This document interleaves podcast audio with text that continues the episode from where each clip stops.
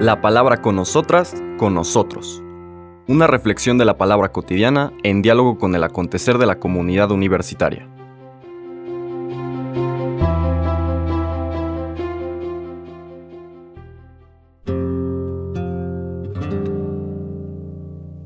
Hola, buenos días. Bienvenidas, bienvenidos a la palabra con nosotras, con nosotros. Hoy jueves 14 de septiembre seguimos eh, la lectura del Sermón del Llano, esta proclamación del Señor Jesús de una nueva ley, a este nuevo Israel, a estas personas que se acercan a quererlo tocar, no que les hablen de Jesús, a conocerlo, a tocarlo, a abrir su corazón al resucitado que como resucitado está vivo, no es un discurso, no es un rollo, es una presencia que se comunica con nosotras, con nosotros. Y Lucas nos transmite esta subversión de la nueva ley en, este, en esta secuencia de recomendaciones del Señor Jesús, que después de las bienaventuranzas y advertencias, ayer veíamos que no solamente es bienaventurados, sino hay de ustedes, hay de ustedes que tienen mucha plata, porque si la han acumulado, quiere decir que en sus corazones no hay este sentimiento de pues, solidaridad, de acercarse a sus hermanos y hermanas que no tienen. Dichosos ustedes que se hartan cuando hay personas que tienen hambre. Quiere decir que su corazón está duro. Hay de ustedes, decíamos ayer, que también son alabados y, elevados por las personas que sirven al príncipe de este mundo, porque quiere decir que los ven como aliados. Y la invitación a tener una actitud radicalmente distinta que solamente se entiende si somos parte de este reino de Dios. Si nos preocupamos porque crezca en nosotros el reino de Dios. Y hemos subrayado que este reino de Dios es la soberanía, la centralidad de Dios en nuestra vida, en nuestra cotidianidad. Me hace recordar algo que en el comentario de hace algunos días, en el nombramiento de los doce apóstoles, estas nuevas columnas de Israel, no me dio tiempo de subrayar, que es la práctica de la oración de Jesús. Jesús, nos dice el texto, se había pasado la noche orando. Jesús tenía esta costumbre de buscar soledad y silencio para escuchar la voz de su Padre en su corazón. Y sobre eso tomar decisiones, como fue la decisión de romper con el antiguo Israel, empezar un nuevo Israel. Y a este nuevo Israel le está transmitiendo esta nueva ley, esta nueva sensibilidad. Aquí la invitación, desde luego, como decía, es a que demos el paso de no ser a la manera de las autoridades religiosas de la época del Señor Jesús, para quienes Dios era un concepto, una idea que tenían circunscrita a una serie de textos y de preceptos que habían desarrollado y que en el fondo eran solamente justificantes de su vida egoísta, insensible, incapaz de sentir con el hermano o la hermana necesitados. Sigue el texto de día de hoy, después de estas comparaciones de bienaventuranzas y ayes, ¿no? Hay de ustedes porque dense cuenta que su corazón o está muerto o está en camino de morir. Cuando pueden hartarse frente al hambriento, cuando pueden morirse de la risa, cuando hay gente que llora, etc. Es decir, cuidado, su corazón se está endureciendo. Los versículos 27 al 38 continúan esta enseñanza en estos términos. En aquel tiempo Jesús dijo a sus discípulos, Amen a sus enemigos, hagan el bien a los que los aborrecen, bendigan a quienes los maldicen y oren por quienes los difaman. Al que te golpee en una mejilla, preséntale la otra. Al que te quite el manto, déjalo llevarse también la túnica. Al que te pida, dale. Y al que se lleve lo tuyo, no se lo reclames.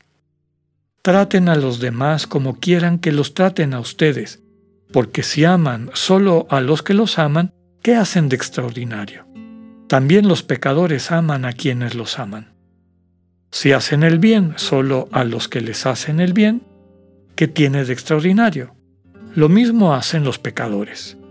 Si prestan solamente cuando esperan cobrar, ¿qué hacen de extraordinario?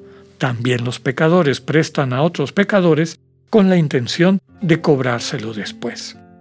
Ustedes, en cambio, amen a sus enemigos, hagan el bien y presten sin esperar recompensa.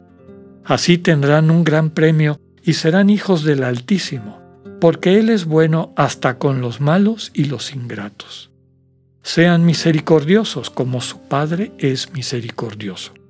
No juzguen y no serán juzgados, no condenen y no serán condenados, perdonen y serán perdonados, den y se les dará.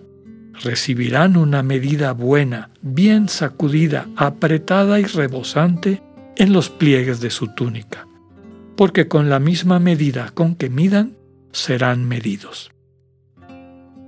Palabra del Señor. Lo primero que tendríamos que decir de este texto es que, lejos de la intención de Lucas, es dar una serie de prescripciones, cuando la crítica fundamental es que habían convertido la Torah, el sueño de Dios de una familia de hermanos y hermanas, en una serie de preceptos y de obligaciones y de fardos pesados que hacían que la gente no pudiera ni con su propia vida y que a la larga se traducía en corazones duros, en personas eh, sujetas a la enfermedad terminal del espíritu que es la soberbia, la incapacidad de sentir con el hermano que nos necesita y el movimiento interior de solidaridad de poder darle vida, de poder amarlo y servirlo, amarle y servirla. Entonces, no podemos ni estamos llamados a ver esta serie de recomendaciones como preceptos. ¿Quién puede amar a los enemigos? ¿Quién puede hacer el bien al que lo aborrece? ¿Quién puede bendecir al que los maldice, etcétera? ¿Orar por quien difama? solamente lo puede hacer de una forma constructiva y transformante quien está sostenida, sostenido por el amor de Dios. Si no, se va a convertir en otro deber, ¿no? Ay, ya, este, yo he decretado que amo a esta persona que me odia. Ah, buen chico, buen chico, palomita, tú eres de los privilegiados. Es un alimento del ego. Es cuando muere el ego y muere el ego porque el amor de Cristo, el amor de Dios nos basta, que sin ningún esfuerzo sentimos amor por todas y todos, independientemente de cómo nos traten. No es fruto de mi voluntad ni de mi esfuerzo, ni es, digamos, uno de los frutos del Espíritu, diría Pablo, que surgen de quien vive en el reino de Dios, es decir, quien vive en una relación de intimidad con Dios, quien ha visto que Dios se convierta en el centro de su vida. Dos cosas nos dividen como seres humanos. Uno es el odio, ver a la otra persona como enemigo, como competidor, y el otro la avaricia. Y son las dos cosas que aquí subraya esta nueva ley. Quien vive cercano a Dios no siente odio y por lo tanto venganza. No necesita la venganza. Quien vive sostenido por Dios no necesita atesorar nada, no va a ser avaro. A mí me gusta, lo he dicho varias veces, cambiar el nombre de pecador por egoísta y pecado por egoísmo, porque ese es el, pecado fundamental. Este servir al ego, a este parásito que nos está robando la vida. También los egoístas aman a quien los aman. También los egoístas le prestan a otros egoístas porque quieren quitarles el dinero. Ustedes no sean egoístas. Eso es lo que el Señor está diciendo. La única manera de ser liberados de esa enfermedad del ego es abrir el corazón para recibir el amor de Dios que nos sana del desamor, que son las raíces del ego. Finalmente, esta invitación a no juzgar. Ya muchas veces he dicho, y esto es importante, que nunca debemos juzgar a las personas. No conocemos su historia, no conocemos sus intenciones. Pero no solamente podemos, sino debemos juzgar las acciones. Hay acciones que contradicen el proyecto de Dios, hay acciones que dañan, hieren a nuestros hermanos y hermanas, y es parte de nuestra vocación cristiana el desenmascararlas y el insistir y trabajar porque sean transformadas. Pidámosle al Señor la gracia de crecer en esta nueva ley, que no es una serie de preceptos, sino es un tipo de sensibilidad que nace en nuestro corazón. Que así sea, que tengan un buen día, Dios con ustedes.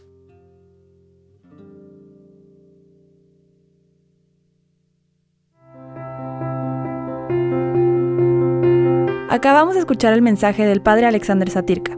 Escúchalo de lunes a viernes a las 8.45 de la mañana por radioiberoleón.com, a través de nuestra app gratuita para iOS y Android o por Spotify. Esta es una producción de Radio Ibero León en colaboración con el ITESO, Universidad Jesuita de Guadalajara.